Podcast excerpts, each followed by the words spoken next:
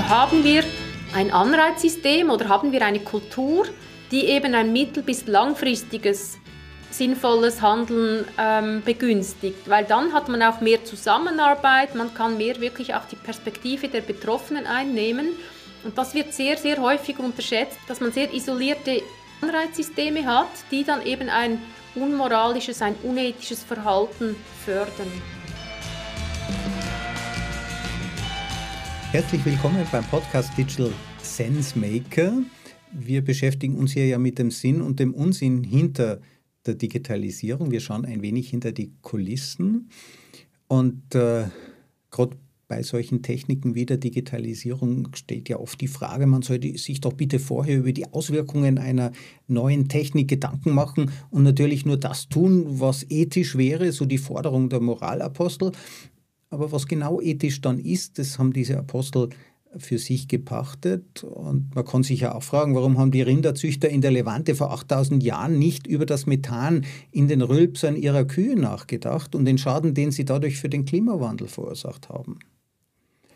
Mit dem Auto haben wir den Unfall dazu erfunden, den Autounfall, und über die Moral des Unfalls kann man natürlich erst nachdenken, wenn er passiert.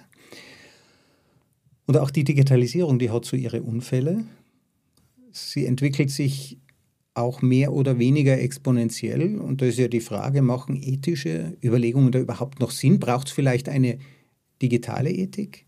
Darüber spreche ich heute mit äh, Cornelia Diethelm. Sie ist Studiengangsleiterin und Dozentin für digitale Ethik an der Hochschule für Wirtschaft in Zürich und hat das Center for Digital Responsibility, einen Think Tank für digitale Ethik, aufgebaut. Und sie ist Inhaberin der Shift Society AG. Liebe Cornelia, freut mich sehr, dass du heute bei mir zu Gast bist.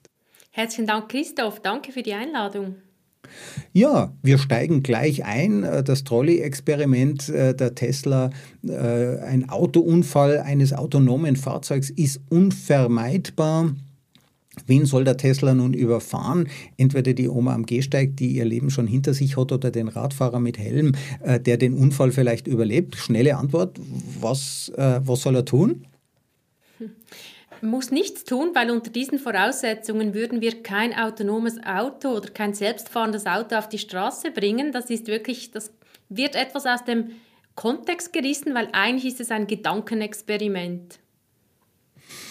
Genauso ist es auch. Ein Ethiker hat zu mir mal gesagt, auch aus der Schweiz, ähm, sagt zu mir, Herr Holz, diese Technik, die muss alle Dilemma vermeiden. Es darf überhaupt nicht zu solchen Konflikten kommen. Dann auf die zweite Frage hat er keine Antwort ge äh, gewusst. Wenn es keine Dilemmata gibt, wozu braucht man dann eigentlich Ethiker? Doch, ich würde sagen, es gibt Dilemmata, aber wir werden nicht bereit, unser Schicksal in die Hände eines einzelnen Programmierers oder einer Programmiererin zu legen und deshalb ist es einfach kein realistischer Fall. Also von dem her muss man wirklich zwischen Gedankenexperimenten, die uns helfen, das kritische Denken zu schulen, uns mit der Schwierigkeit von Dilemmata auseinanderzusetzen, das müssen wir trennen von wirklich praxisrelevanten Fällen. Also wo wollen wir autonome Fahrzeuge einsetzen? Und das hängt davon ab, was sie leisten kann. Aber das sind zwei sehr unterschiedliche Fragestellungen. Also wir trennen einerseits zwischen den klassischen Gedankenexperimenten der Philosophie, wie würde ein Mensch handeln, eine Maschine ist ja ganz in einer, in einer anderen Situation. Ähm, unter welchen Bedingungen würde man denn ein solches Fahrzeug äh, auf die Straße lassen, das keinen Lenker mehr hat? Also niemanden mehr, der zuerst mal auch die Verantwortung dafür übernimmt, was jetzt geschieht. Man würde es da einsetzen, wo es einfache Verhältnisse sind, wo wir eigentlich die Komplexität des Lebens reduzieren können, so damit die Maschine ihre Arbeit tun kann. Und was vielleicht noch wichtiger ist, welches Problem löst sie? Das Hauptproblem äh, von der Gefahr auf der Straße sind tote Menschen, weil wir zu schnell fahren.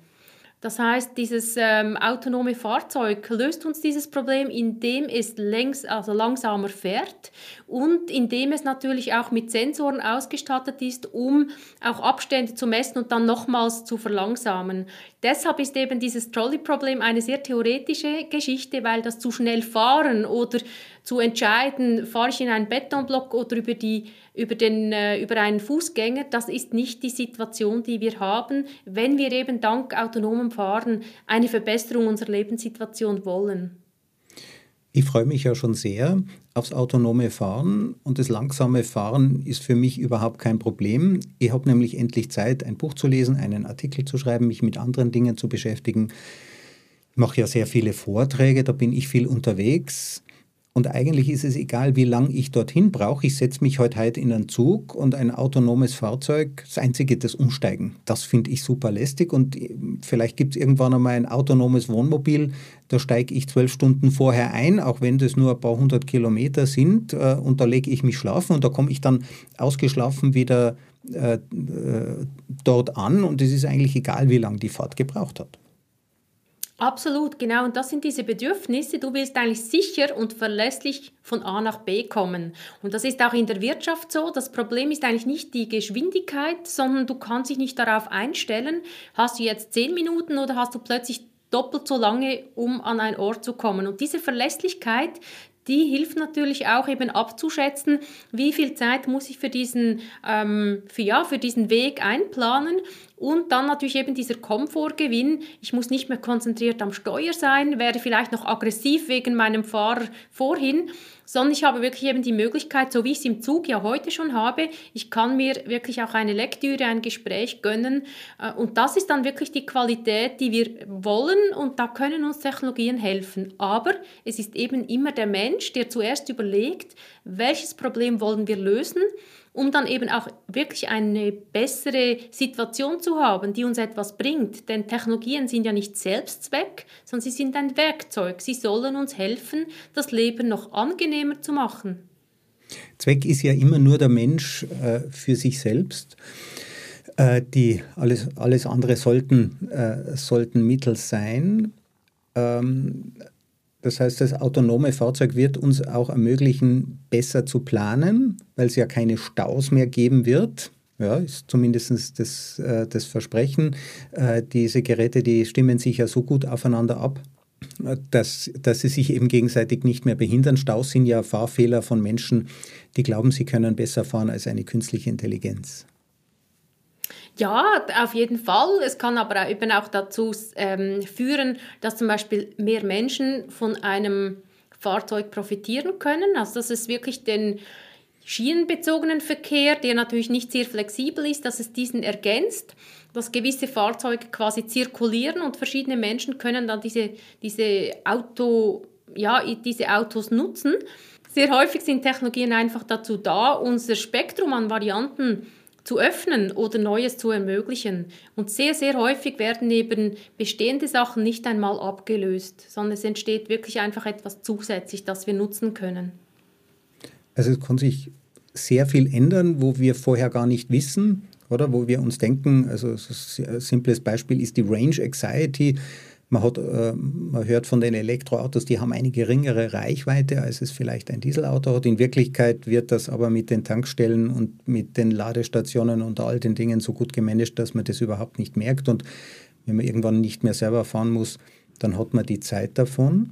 Dennoch bleibt es spannend, dass diese Systeme, künstliche Intelligenz, wenn wir äh, bei diesem Problemfeld bleiben, gerade im autonomen, also künstliche Intelligenz in der freien Wildbahn. Das ist ja das besonders Spannende, nicht unter Laborbedingungen, nicht in einer Fabrik, sondern wirklich ein Auto. Dieses Auto trifft statistische Entscheidungen dieses Auto ist ja im Wesentlichen ein Utilitarist. Es kommt ja auch aus Amerika.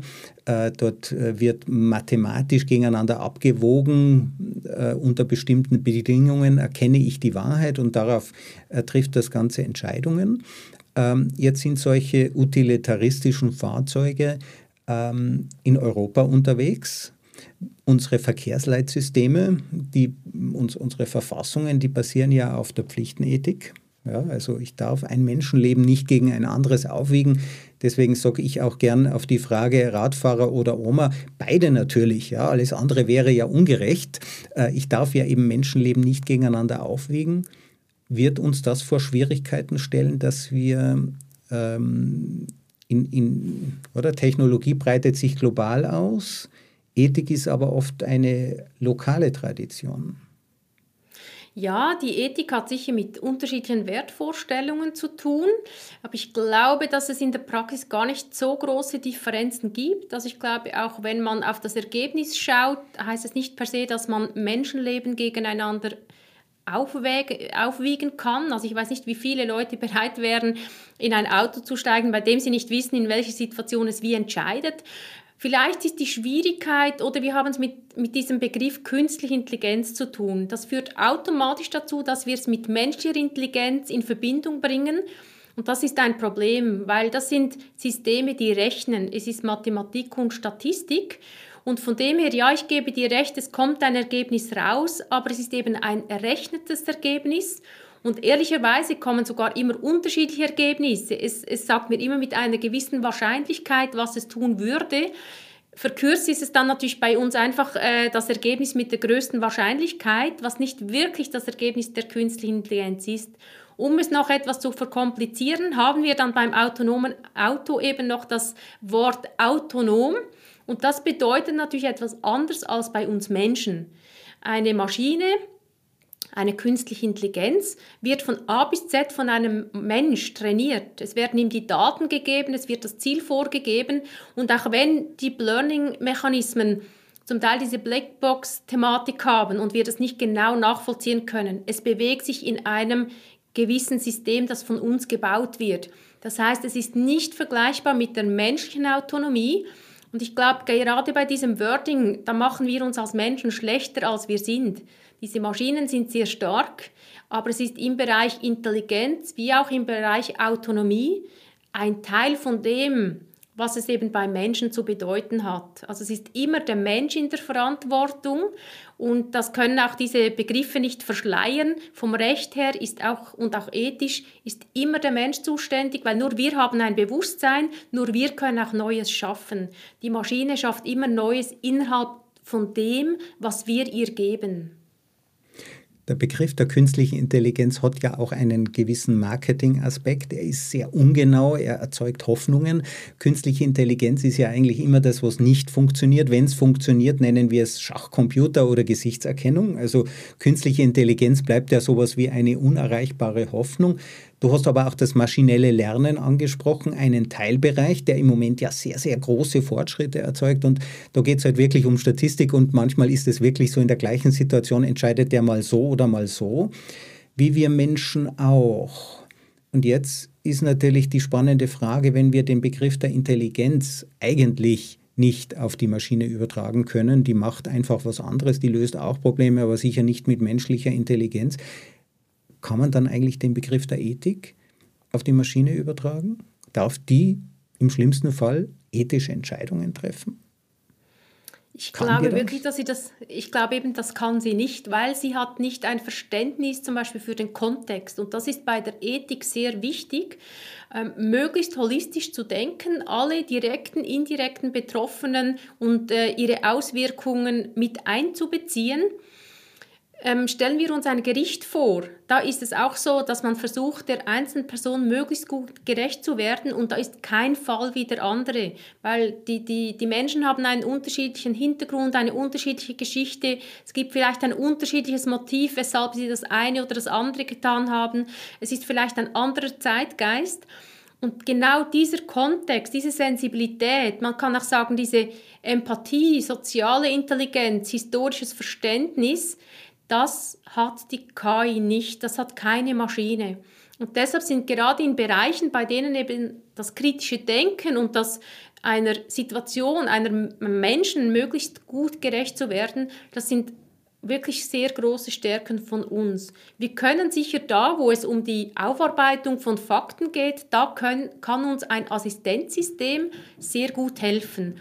Oder da können mehr Informationen verarbeitet werden in einer kurzer Zeit, als wir vielleicht mit einem Buch oder mit einem Freund besprechen können.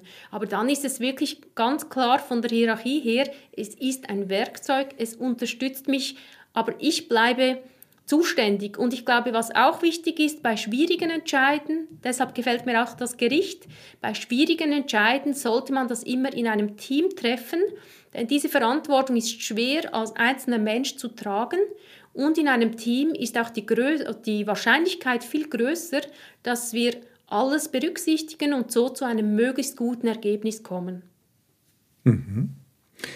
Also die ähm, künstliche Intelligenz hilft uns, Fakten richtig zu identifizieren, tut sich mit Datenmengen, mit äh, Terabytes viel leichter als wir.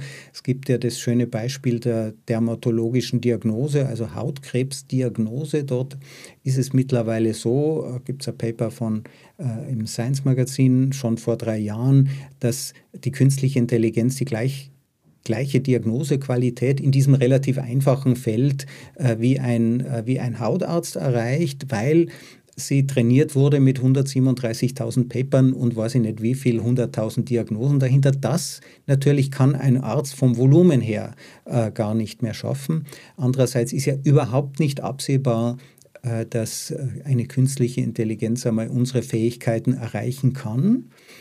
Und du sagst, das kann sie eben derzeit nicht. Wenn wir jetzt ganz kurz nochmal zu den Gedankenexperimenten gehen, es gibt ja die These, solange sich diese Systeme weiterentwickeln, solange es Fortschritt gibt bei, im Bereich dieses maschinellen Lernens, das was wir eben ein wenig äh, ironisch künstliche Intelligenz bezeichnen, solange es dort Fortschritte gibt, dann wird es irgend, weil ja auch unser Gehirn ist ein materielles Objekt, es besteht aus Energie und, und Materie.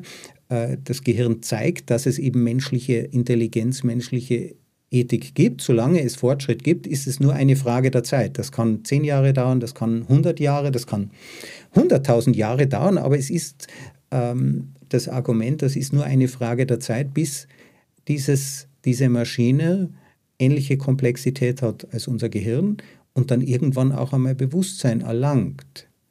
Sollte das eintreten, ja, es zeichnet sich nicht ab, wir wissen das nicht, würdest du dann sagen, dass sobald sie Bewusstsein hat, also auch verletzlich ist, diese Maschine, kann sie dann ethische Entscheidungen treffen?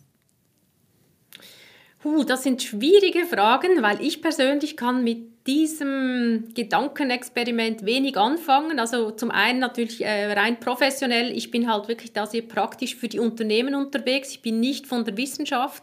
Das heißt, äh, ich glaube, damit beschäftigen sich andere Leute, die kompetenter sind in diesem Bereich. Ich persönlich würde vielleicht einfach kritisieren, dass man wie davon ausgeht, es ist ein linearer Prozess. Weil die Maschinen im Moment so gut sind, werden sie, werden sie immer besser und ja, das kann sein, aber das bedeutet nicht per se, dass sie uns überflügeln, ähm, beziehungsweise dass sie so funktionieren, dass sie eben auch die Fähigkeit der kritischen Reflexion, der ethischen Beurteilung, dass sie das auch können. Ich zweifle daran. Ich glaube, da müsste technisch müsste man einen anderen Weg finden, damit das geht. Aber eben, äh, sag niemals nie.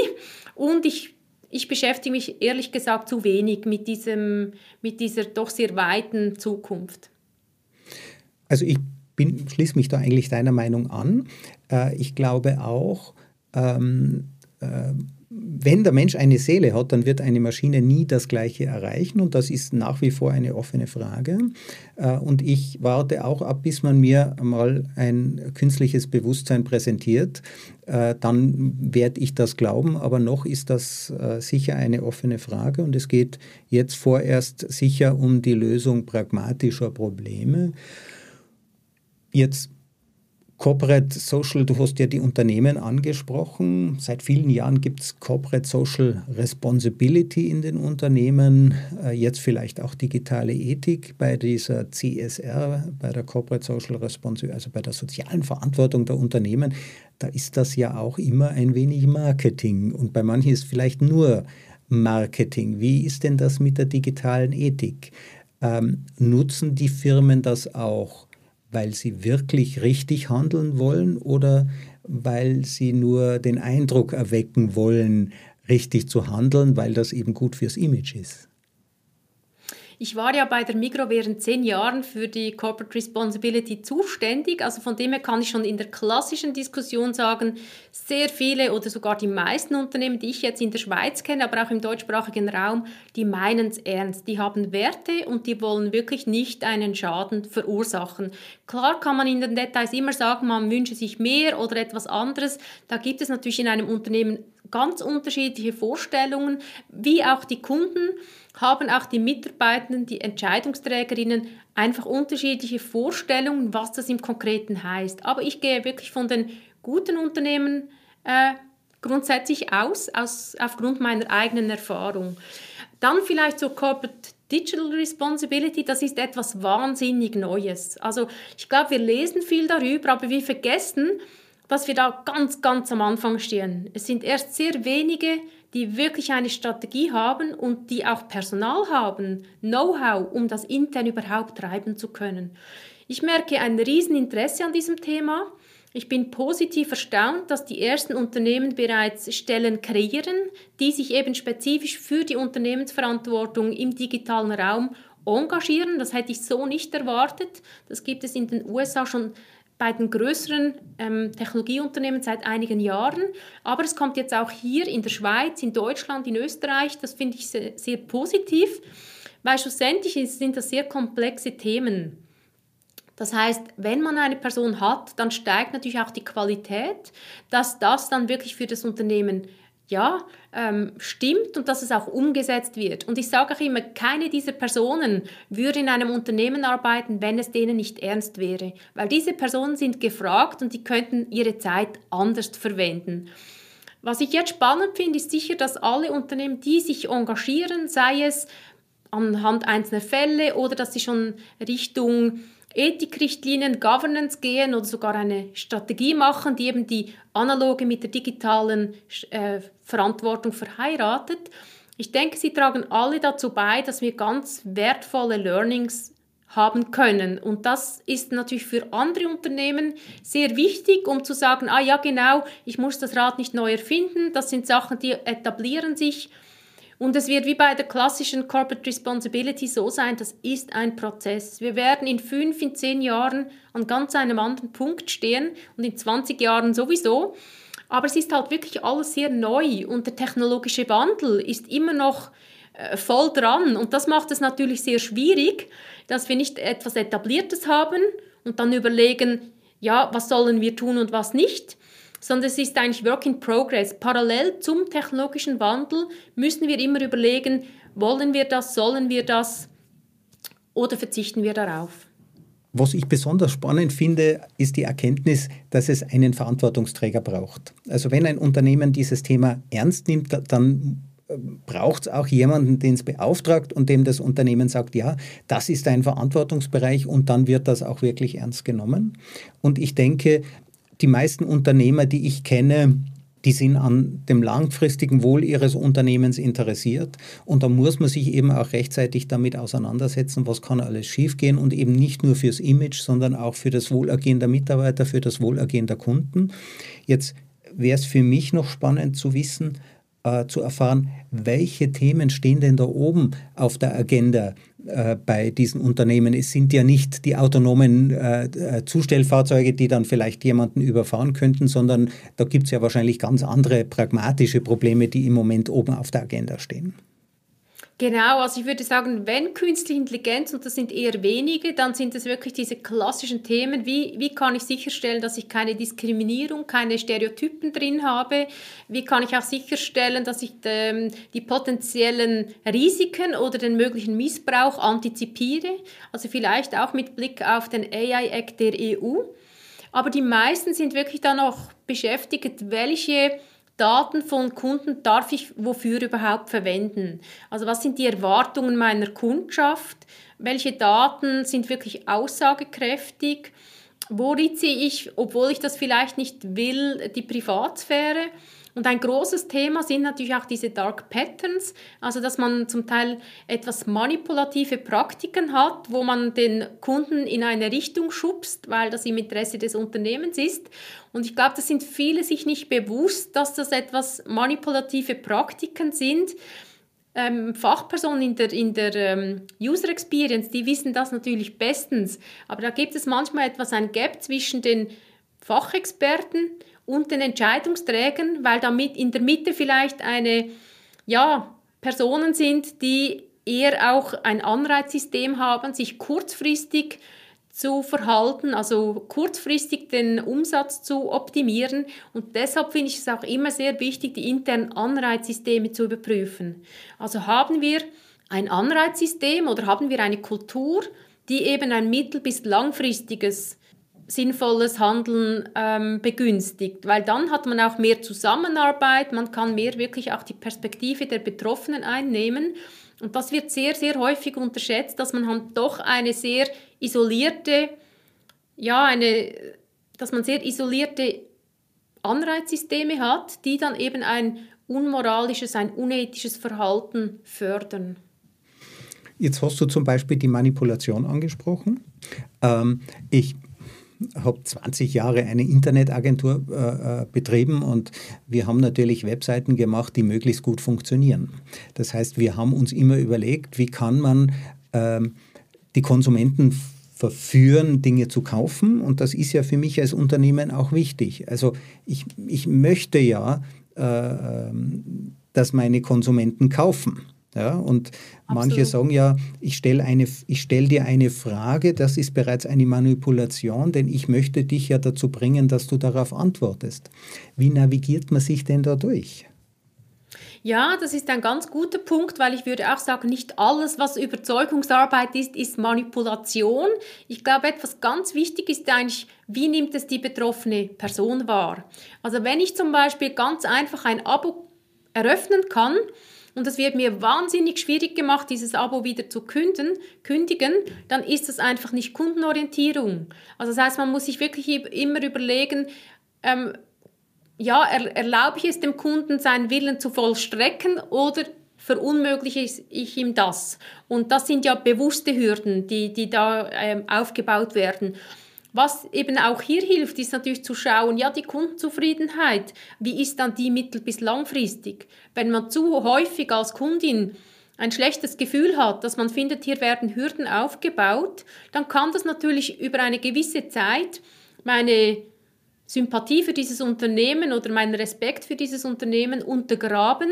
Und das heißt, das könnte auch ein Grund sein, den Anbieter zu wechseln. Also von dem her denke ich mir schon, dass ich ähm, gewisse Praktiken auch aus Sicht des Umsatzes nicht lohnen. Es ist wie bei der Nachhaltigkeit. Die Perspektive ist wirklich immer, was bringt es mir kurzfristig oder was bringt es mir mittel- bis langfristig. Und zufriedene Kundinnen zu halten, ist auch ökonomisch viel sinnvoller, auch wenn wir den Lebenszyklus anschauen, bei dem wir etwas Gutes tun können gegenüber den Kundinnen und Kunden. Ähm, dann ist es wirklich vor allem eben diese Haltung, mittel- bis langfristig soll es funktionieren und nicht kurzfristig. Also was du gesagt hast im Wesentlichen ist, Wer auf Langfristigkeit optimiert, der optimiert auch auf ein Gleichgewicht, der optimiert auf Wertschätzung, der respektiert den Willen seiner Kunden und von Tricks profitiert man eh nur kurzfristig und langfristig hat das einen Schaden. Mhm. Es gibt ja noch ein Dilemma, äh, das sind die Daten. Äh, einerseits wollen wir ja die Privatsphäre unserer Konsumenten, unserer Kunden schützen. Andererseits brauchen wir natürlich diese Daten, um möglichst viel auch darüber zu wissen, Feedback zu bekommen. Ja, wir wollen ja alle besser werden. Daten helfen uns besser zu werden. Ich als Redner bekomme ja auch statistische Auswertungen der Qualität meiner Vorträge und dann lerne ich dazu. Und natürlich möchte ich diese Daten möglichst vielfältig einsetzen, damit ich besser werden kann, damit ich auch kostengünstigere Produkte für meine Kunden, bessere Produkte anbieten kann. Aber andererseits sagen die meisten Kunden heute ja. Ähm, ich äh, erstmal bei den Cookies sage ich nein, nur die absolut nötigsten. Und bei meinen Daten ähm, hat sich jetzt äh, ist quasi eingebürgert, dass man möglichst wenig von sich preisgibt. Ähm, wie lässt sich denn damit umgehen? Also die Firma braucht ja Daten, um wettbewerbsfähig zu sein, um mir auch günstige Preise anbieten zu können. Glaube, überall da, wo ich das nachvollziehen kann, wofür das wirklich gebraucht wird, habe ich überhaupt kein Problem. Aber wenn du die Cookies ansprichst, oder es gibt natürlich auch Services, die gehen an einen Dritten, die haben nichts mit dem Unternehmen meines Vertrauens zu tun. Deshalb ist da die Ablehnung natürlich sehr groß.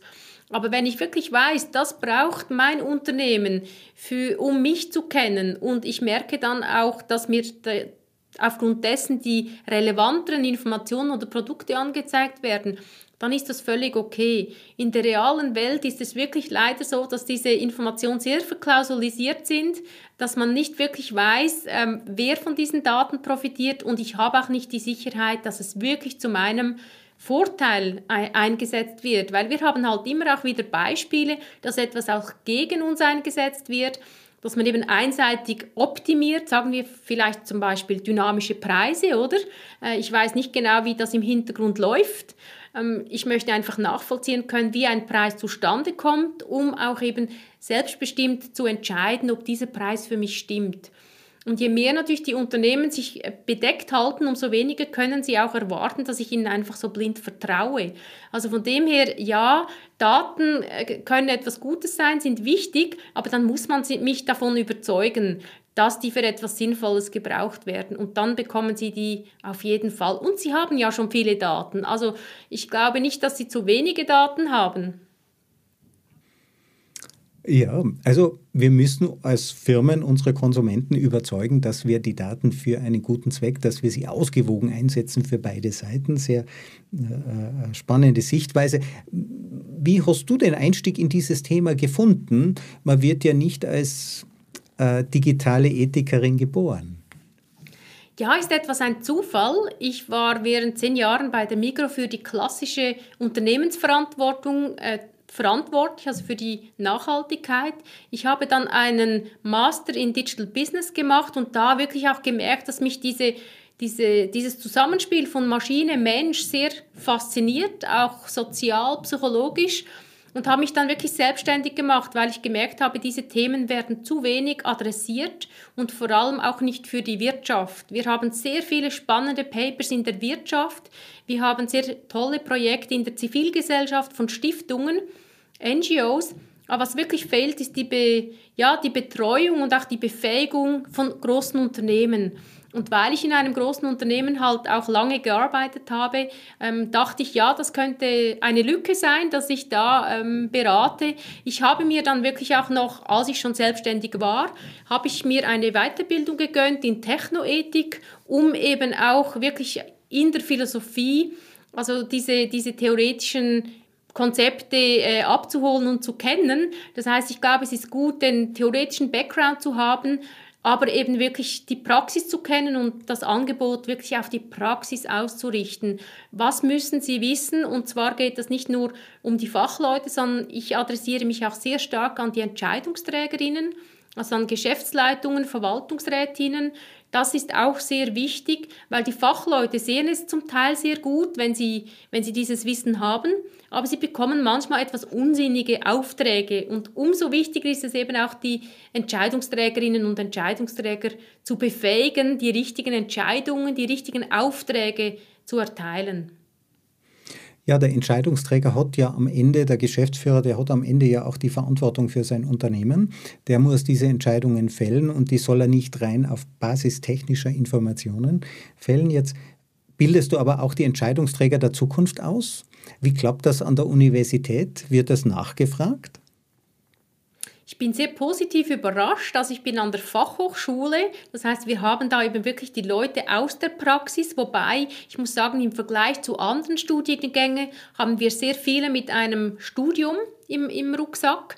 Und ja, wir waren sehr überrascht, positiv überrascht. Der Kurs war eigentlich bei der ersten Durchführung schon voll. Und äh, das ist sehr erfreulich, dass die Unternehmen wirklich zum einen Wissen aufbauen wollen, deshalb die Personen in einen solchen ja, Zertifikatskurs schicken oder ähm, Personen sagen, ich möchte das tun und das wird ihnen dann äh, bezahlt. Und es gibt wirklich auch Personen, die machen das aus der eigenen Tasche, weil sie wie sagen, das ist meine Zukunft, in diese Richtung will ich. Und das kann an einer bestehenden Stelle sein, dass man sich weiterentwickelt innerhalb des Unternehmens, das man zum Beispiel schon kennt. Oder es kann auch wirklich sein im Sinne einer Neuorientierung, dass man wie weiß, das ist ein Wissen, das haben viele nicht und das benötigen alle. Also ich bin überzeugt, so wie wir wirklich Digitalisierungswissen überall benötigen, was kann ich mit Daten, mit Technologien tun, genauso wichtig ist wirklich auch dieses kritische Denken, wo sollen wir es überhaupt einsetzen. Und dafür braucht es aber eben nicht nur das kritische Denken, diese ethische Kompetenz, Sonst geht natürlich Hand in Hand auch mit den Chancen und Risiken, die uns Daten und datenbasierte Technologien bieten. Das finde ich ganz wichtig. Also man kann das nicht einfach unabhängig von den technologischen Möglichkeiten oder von den neuen Geschäftsmodellen sehen. Man muss wirklich beide, beide Kompetenzen mitbringen und das miteinander vereinen. Wie geht es für dich persönlich weiter? Du hast jetzt äh, ähm, einen Fuß in der, äh, in der Wirtschaft, einen Fuß in den, in den Universitäten. Wo siehst du für dich die Entwicklung in Zukunft? Ich bin da immer sehr schlecht, äh, weil ich merke einfach, ich habe noch so viele Ideen und ich hinke der Zeit hinten nach. Also ich muss sagen, ich lebe im Moment sehr stark im Moment äh, und, und, und, und entscheide da, was möchte ich und was soll ich tun und was äh, mache ich nicht. Also ich habe im letzten Jahr schon oft Nein gesagt und das tut unendlich gut, weil man kommt dann wirklich der, den eigenen Projekten, die man vielleicht noch realisieren will, kommt man etwas näher. Aber ich muss sagen, ich, ähm, ich kann wirklich keine Prognose wagen. Es ist so eine spannende Zeit. Es, ja, ich, ich schaue mal, wie es so kommt. Du richtest dich ja auch an die breite Öffentlichkeit, zumindest an die Unternehmen. Du hast eine eigene Konferenz. Ja, genau. Ich habe die Shift. Das ist wirklich auch äh, toll. Das habe ich bereits kurz nachdem ich selbstständig war, habe ich diese Konferenz äh, ins Leben gerufen, die Shift. Und das findet jeweils im, im Frühjahr statt. Und das war eine gute Möglichkeit, um wirklich auch eine Community zu schaffen. Und äh, die nächste Konferenz ist dann am 20. April. Ich freue mich schon sehr darauf. Es gibt immer viel zu viele Themen quasi, was ein Privileg ist. Ähm, also wir werden wieder einen sehr spannenden Mix haben an Themen. Und was halt mindestens so wichtig ist, ist wirklich der Erfahrungsaustausch, weil es geht allen gleich. Man ist am Suchen, man ist am Erfahrungen austauschen, man sucht Inspiration. Und da kann man sich auch wirklich mit interessanten Menschen verknüpfen, branchenübergreifend, auch zwischen Gesellschaft, Wissenschaft und Unternehmen. Das ist mir sehr wichtig, dieses Wissen auch einzubeziehen. Und äh, diese Kontakte, die sollen unbedingt auch über die Konferenz hinaus, sollen die genutzt werden. Ich glaube, das ist äh, sehr wichtig, dass wir, gerade weil das Thema am Anfang ist, dass wir uns organisieren und gegenseitig unterstützen und ähm, weiterbringen. Ja, ich finde es sehr schön. Cornelia, ein sehr vielfältiges Tätigkeitsspektrum von Veranstaltungen über Beratung in Unternehmen, über die Weitergabe äh, dieses Wissens an die Unternehmen. Ich denke, digitale Ethik hat Zukunft, muss Zukunft haben. Wir müssen darüber nachdenken, was wir tun. Nicht nur, was wir machen können, sondern was wir vielleicht auch anrichten und was wir vermeiden können. Cornelia, vielen herzlichen Dank, dass du bei mir zu Gast warst. Herzlichen Dank, Christoph.